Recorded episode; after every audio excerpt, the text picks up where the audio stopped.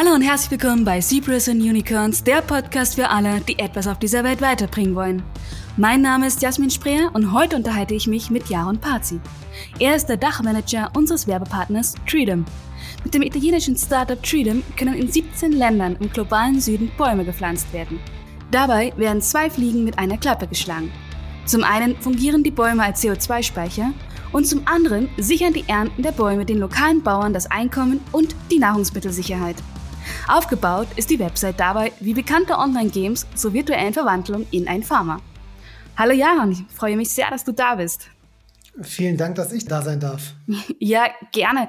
Wir haben ja auch bereits über euch geschrieben. Das heißt, einige wissen bereits, was ihr tut und wie ihr es tut. Aber kannst du uns noch mal ganz kurz und bündig erklären, wie kann ich über euch Bäume anders pflanzen zur CO2-Kompensation als über andere Anbieter? Was unterscheidet euch da von anderen Startups und Anbietern zum Aufforsten?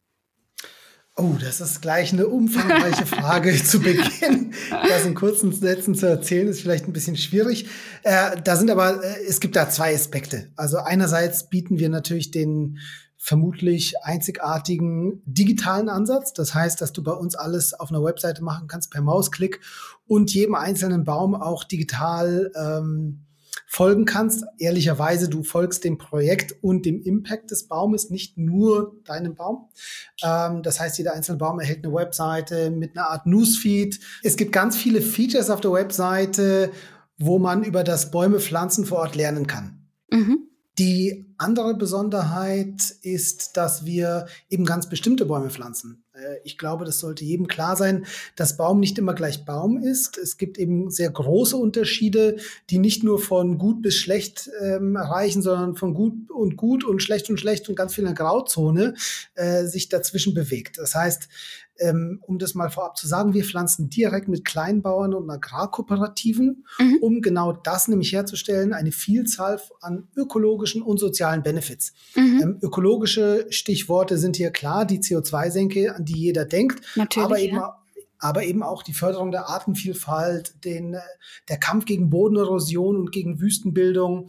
Und auf der sozialen Seite ist wirklich die Schaffung von Arbeitsplätzen, dass man ähm, Kleinbauern die Möglichkeit gibt, in kleinteiliger und vor allem nachhaltiger Landwirtschaft zu arbeiten und davon zu leben, dass man die Nahrungsmittelproduktion, die nachhaltige Nahrungsmittelproduktion vor Ort stärkt und dadurch auch dann wieder äh, ganze Communities stärkt durch äh, lokale Märkte und so weiter und so fort. Du hast gerade schon gesagt, dass es gibt gute und schlechte Bäume und verschiedene Baumarten. Was für Bäume können denn mit euch gepflanzt werden? Also was, ähm, was für Bäume wählen die Bauern dann oder welche Bäume kann ich wählen? Ja, der Baum an sich ist natürlich nicht gut oder schlecht, sondern es ist vielleicht äh, hin und wieder die Art, wie man anpflanzt. Das Wichtige ja. ist, ähm, wir pflanzen, wie ich es vorhin gesagt habe, direkt mit Kleinbauern in sogenannten Agroforstsystemen. Das sind verschiedeneartige Systeme. Ähm, wenn ich das mal versuche runterzubrechen und ähm, vielleicht besonders verallgemeinere, es ist so ein bisschen eine Kombination aus nachhaltiger, kleinteiliger Landwirtschaft in Kombination mit Elementen der nachhaltigen Forstwirtschaft und immer wieder auch mit Elementen der nachhaltigen Viehzucht. Also vor allem, und das ist der Kern der ganzen Geschichte, es sind immer Mischkulturen, keine Monokulturen, sondern eben ähm, wir helfen und unterstützen Kleinbauern dabei, von einer unnachhaltigen Landwirtschaft, die Monokulturen ähm, anpflanzen, dann langsam aber sicher auf ähm, nachhaltige Mischkulturen umzustellen. Um sich das mal vorzustellen, ein Kleinbauer mag vielleicht ähm, einjährige Kulturpflanzen, das heißt Mais, Hülsenfrüchte und so weiter anpflanzen. Und dadurch, dass man das Ganze vermischt mit ähm, Bäumen, die vielleicht Waldarten sind, aber auch Bäumen, produktive Bäume, Frucht- und Obstbäume, kann man hier na sehr nachhaltige Systeme herstellen. Und die bieten aber dann auch wiederum ökonomische Vorteile für die Kleinbauern, zumindest mal mittelfristig. Natürlich, indem sie die Ernten dann dementsprechend auf den Märkten verkaufen können, schätze ich, oder? Einerseits durch den Verkauf der Ernten, aber wir helfen ihnen auch dabei, ähm, weniger, sag ich mal, anfällig zu sein für die Folgen des Klimawandels. Und zwar, wie funktioniert sowas?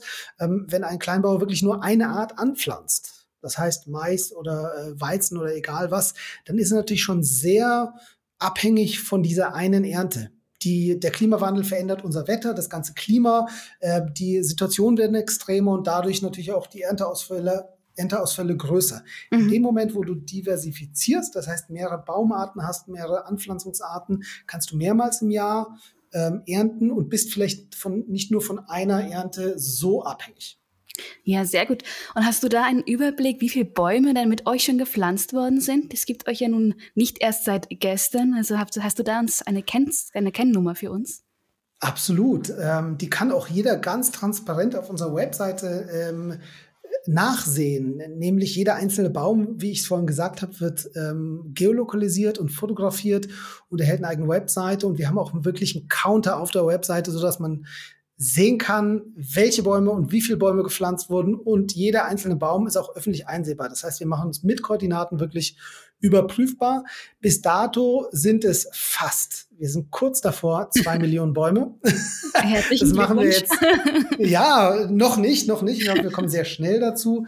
Ähm, einfach mal als Überblick, uns gibt es seit zehn Jahren, wir sind sehr langsam gewachsen, das ist natürlich eine sehr mühsame Sache, ähm, auch die richtigen Ressourcen aufzubauen. Ne? Wir haben die Experten bei uns intern, die, äh, die das Ganze begleiten und ähm, ja, in den letzten zwei Jahren hat das Ganze natürlich nochmal eine ganz andere Fahrt aufgenommen. Ja, jetzt hast du es gerade schon angesprochen, deswegen hake ich da jetzt auch gleich mal ein. Du sagst es gerade schon, es hat mehr Fahrt aufgenommen. Und das liegt sicherlich auch daran, dass dieses ganze Bäume, Pflanzen, Aufforsten erlebt ja momentan einen absoluten Boom. Also gefühlt kann ich ja mit jeder Dienstleistung oder auch bei jedem Kauf gefühlt einen Baum auch zusätzlich pflanzen. Was hältst du von diesem Boom? Ist das jetzt wirklich gut für das Klima oder eher gut für das Gewissen, weil dadurch auch Projekte vielleicht ähm, gefördert werden beziehungsweise entspringen, die gar nicht so nachhaltig sind? Das ist eine wirklich ähm, das ist eine Frage, die man nicht so leicht beantworten kann, vor allem nicht in kurzen Sätzen. Aber ganz grob, ähm, prinzipiell sollten wir uns, sollte uns allen klar sein, Bäume pflanzen kann sehr gut sein, aber man muss auch wirklich hinterfragen, was äh, hinter diesen Baumpflanzungsprojekten steht.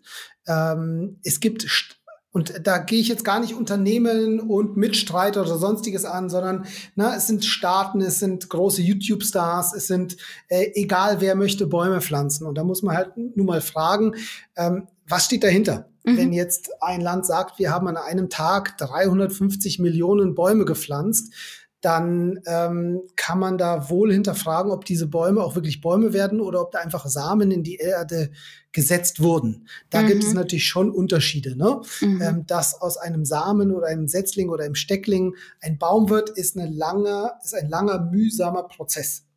Ähm, und deswegen gibt es, glaube ich, zu Recht mittlerweile eine Tendenz weg vom, ich sag mal, vom Begriff Bäume pflanzen hin zum Begriff Bäume aufziehen zu kommen. Und in der Tradition verstehen wir uns schon seit vielen Jahren. Das war von Anfang an unser Anspruch.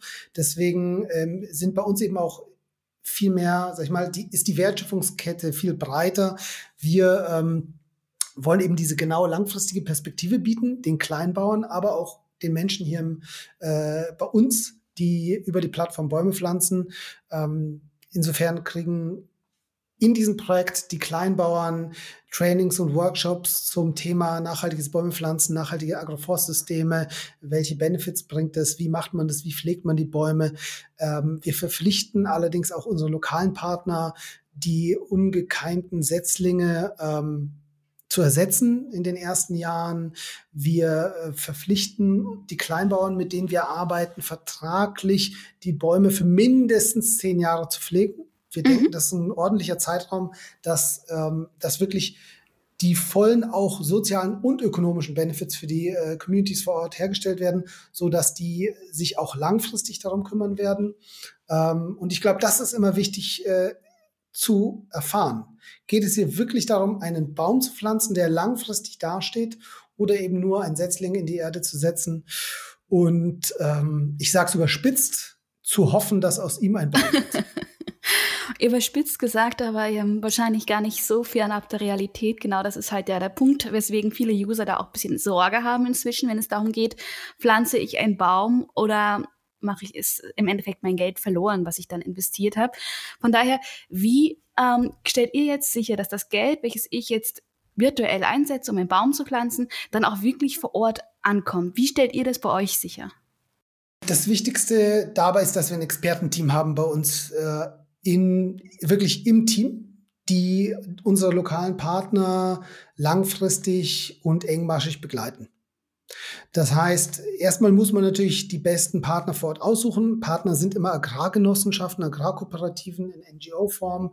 Ähm, das heißt, die Zusammenschlüsse der kleinen Bauern und die schauen wir uns äh, ziemlich kleinteilig an, bevor wir überhaupt mit denen beginnen, Bäume zu pflanzen. Und dann beginnen wir mit einem kleinen Projekt und skalieren immer weiter, um einfach zu sehen, wir wir bauen Vertrauen auf, wir arbeiten alle im globalen Süden. Ne? Wir können Verträge schließen, wie wir wollen, aber es ist nun mal der globale Süden. Auch in Deutschland kann man Verträge für, auf die Ewigkeit schließen, aber ob dem wirklich so ist, kann man überall hinterfragen.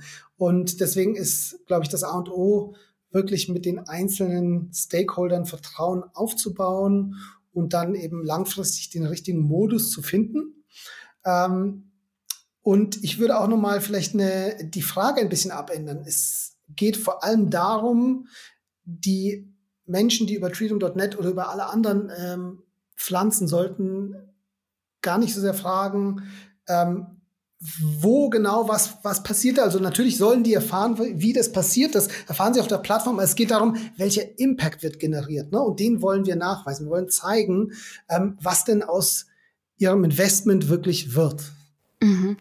Ja, ihr gebt ja auch an, äh, du sagst es ja gerade schon, äh, wie viel CO2 dann auch kompensiert wird. Also man kann das wirklich nachvollziehen, was der Baum in dem Moment tut. Aber wie kommt ihr auf diese Werte? Auch da ist immer die Frage, okay, ich habe jetzt einen Baum gepflanzt, der kann so und so viel CO2 kompensieren. Aber woher weiß ich das? Also wie habt ihr das euch berechnet? Ähm, ich möchte, bevor ich die Frage beantworte, auch nochmal sagen, die CO2-Senke oder die CO2-Bindung beziehungsweise dann auch folgerichtig die Kompensation steht gar nicht so im Mittelpunkt unseres Handelns. Ja, es ist ein wichtiger Faktor, weil es eine Kennzahl ist, die jeder kennt und es ist nun mal ein wichtiger Faktor im Kampf gegen den Klimawandel. Aber bei uns geht es um den ganzheitlichen Ansatz und auch die Vielfalt der anderen ökologischen und sozialen äh, Vorteile, die geschaffen werden. Die äh, Selbstverständlich kann man dennoch die Bäume für die CO2-Kompensation im Privaten nutzen. Wir weisen diese CO2-Bindung über zehn Jahre hinweg aus. Diese, wir haben, oder Wissenschaftler, zwei italienische Universitäten. Wir kommen eben aus Italien, also unser ähm, Social Business sitzt immer noch mit Headquarter in Italien. Ähm, und dort haben Wissenschaftler von zwei Universitäten mit uns vor einigen Jahren eine solche Formel erstellt, wie man dank einiger Parameter berechnen kann, wie viel dein Baum, das heißt dieser, dieser eine Baum, je nach Spezies und noch anderen Parametern wie Standort und, äh, und so weiter und so fort, ne? wie viel CO2 der über zehn Jahre binden wird oder kann. Okay, passt. Also ist das dementsprechend dann auch über die Jahre gerechnet und äh, auch gilt dann halt über diese zehn Jahresdauer, wie ihr ja auch die Bauern dann Minimum begleitet, wie du es vorher schon gesagt hast. Du hast jetzt gerade schon gesagt, dir ist der soziale Impact äh, und auch die anderen ökologischen Impacte sehr wichtig. Würdest du, würdest du das definieren wollen? Gibt es da ein, der soziale Impact ist wichtiger oder der ökologische oder kann man das gar nicht so pauschalisieren, was da jetzt wichtiger ist? Für uns sind beide gleichwertig wichtig. Das ist genau die Sache. Manchmal mag man meinen, die können sich sogar widersprechen oder manchmal denk, äh, mag man denken, ja, das kommt ja sowieso Hand in Hand.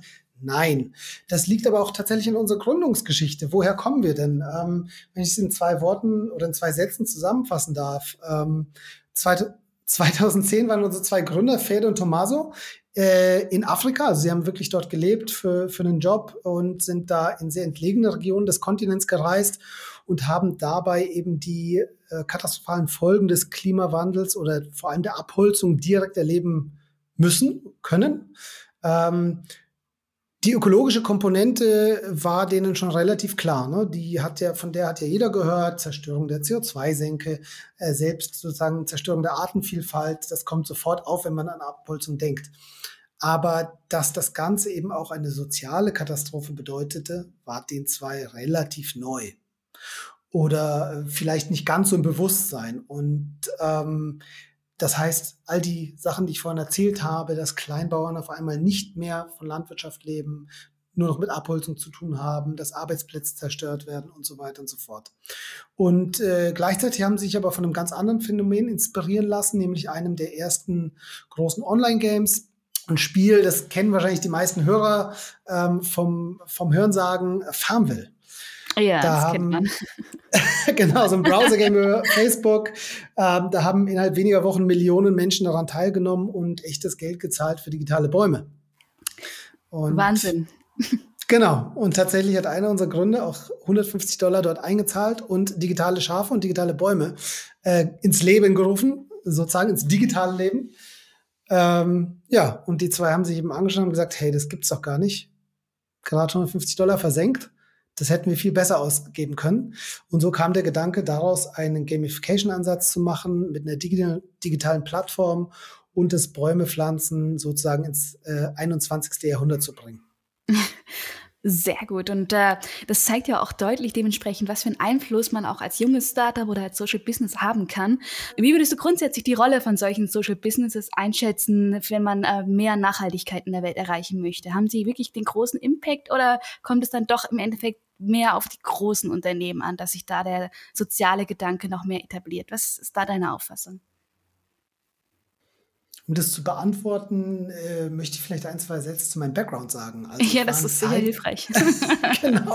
Ich war nämlich eine Zeit lang in, in der NGO-Welt, das heißt in der Non-for-Profit-Welt, ähm, habe mich dort bewegt, habe dort gearbeitet, eher so im Bereich Marketingkommunikation, äh, mit Berührung zum Fundraising, bin dann später auf äh, die Wirtschaftsseite gewechselt äh, in den Bereich CSR und Nachhaltigkeit, ähm, habe also beide Welten miterlebt. Und beide Welten haben ähm, sehr viel für und gegen sich. Ähm, ganz persönlich hat mich die Reise dann eben in diesen Sektor Social Entrepreneurship gebracht, ähm, Social Business, weil ich es ein spannendes Konzept finde, zu versuchen, das Beste aus beiden Welten zu verbinden. Und ich glaube, dass das ist einerseits ein ganz wichtiges ähm, Konzept für die Zukunft. Ich glaube, dass wir unsere Wirtschaft im Allgemeinen wieder anders verstehen müssen, dass Wirtschaftsunternehmen eben nicht nur für Profitmaximierung da sind, sondern eben auch eine ähm, verantwortungsbewusste Rolle in unserer Gesellschaft spielen müssen. Und da sind einfach Social Businesses oft, natürlich nicht immer, aber oft ähm, ein Leuchtturmprojekt. Das heißt, da wird einfach von Anfang an der soziale oder wie soll ich sagen, der Impact-Gedanke mit sich getragen. Das heißt, ähm, ganz einfach bei uns, ich glaube, keiner arbeitet bei uns, um einfach nur Geld zu verdienen. Das kann man natürlich auch in der NGO-Welt sagen, aber es geht eben darum, jetzt zu sagen, wir wollen beides ver verbinden. Wir wollen ähm, genau diesen Mehrwert bringen, auch so ein bisschen in, in die Wirtschaftswelt ähm, mal was anderes zu bieten. Und gerade viele junge Leute finden es ein ganz spannendes Feld.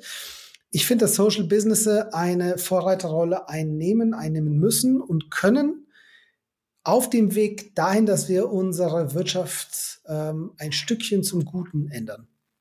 Ja, und die Zahl der Social Businesses wächst ja auch stetig.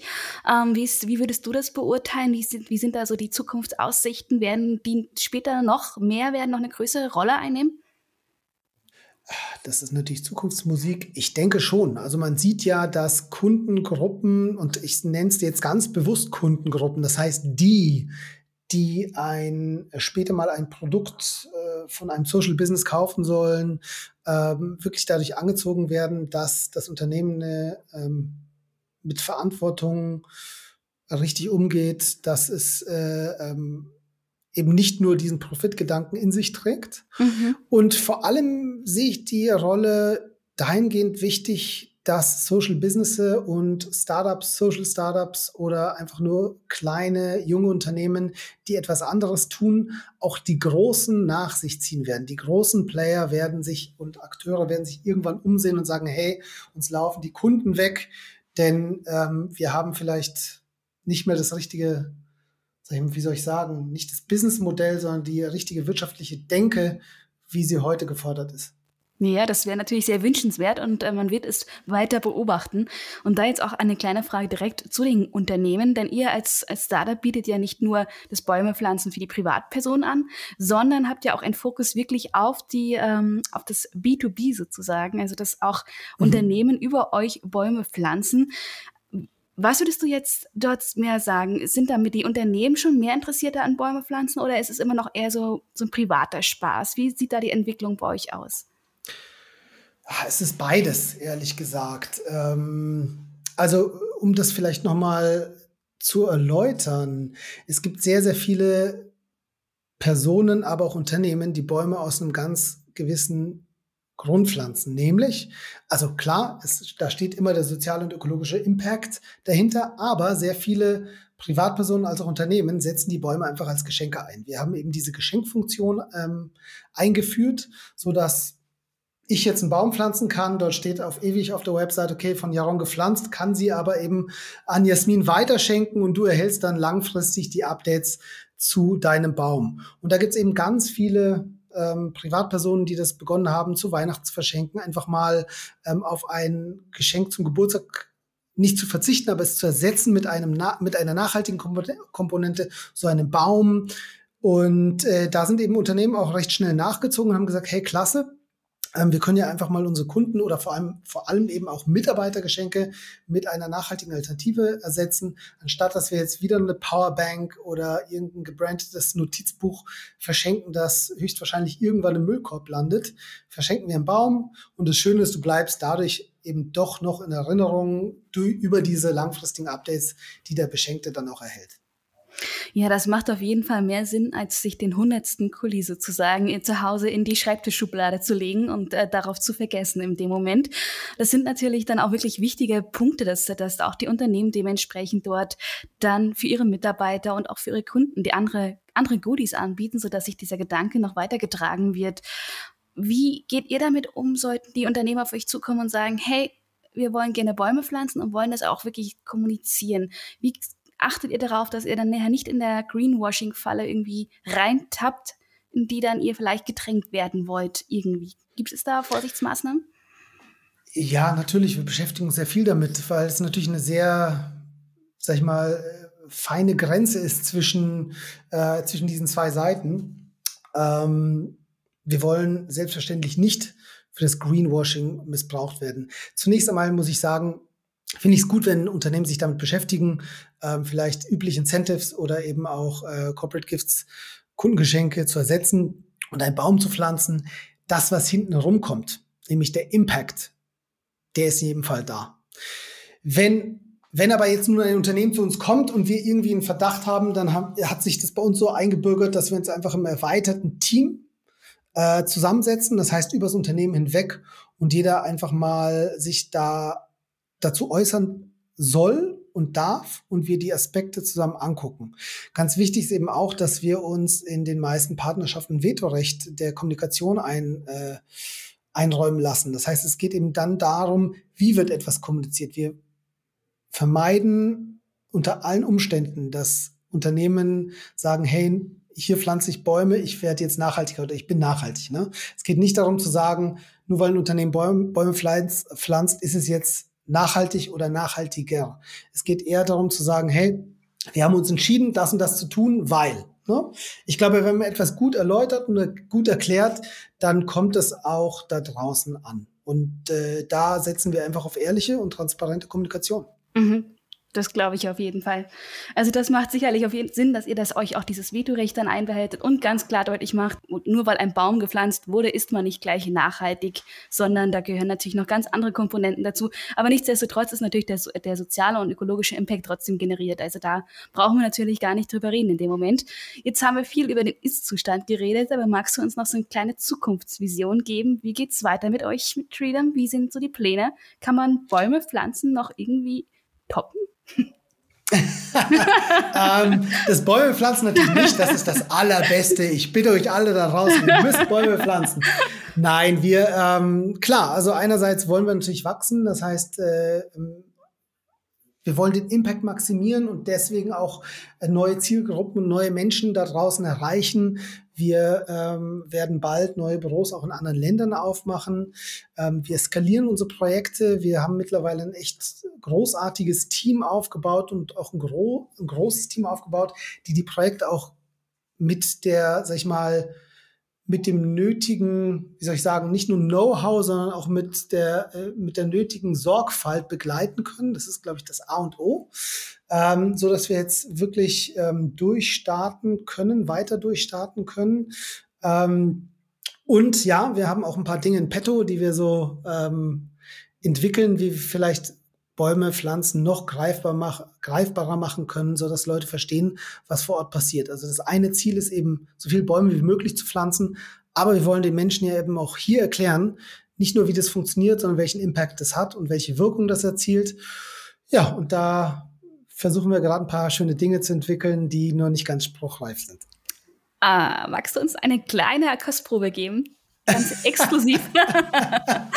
Ganz exklusiv. Das habe ich noch nicht. Also ich würde jetzt okay. einfach falsche Versprechungen machen. Wir sind in einigen Testphasen, aber wir wollen einfach, dass die Menschen wirklich ähm, noch näher dran sind.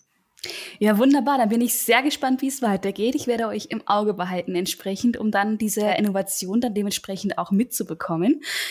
Lieber Jaron, ich danke dir sehr für dieses Gespräch. Es war sehr interessant und äh, ich wünsche dir jetzt erstmal noch einen sehr schönen Tag. Vielen lieben Dank. Es hat mir viel Spaß gemacht. Ja, gerne. Und an euch da draußen vielen Dank fürs Zuhören. Hört auch gerne bei unserem nächsten Gespräch wieder rein. Und ansonsten erstmal bis dahin. Ciao, ciao.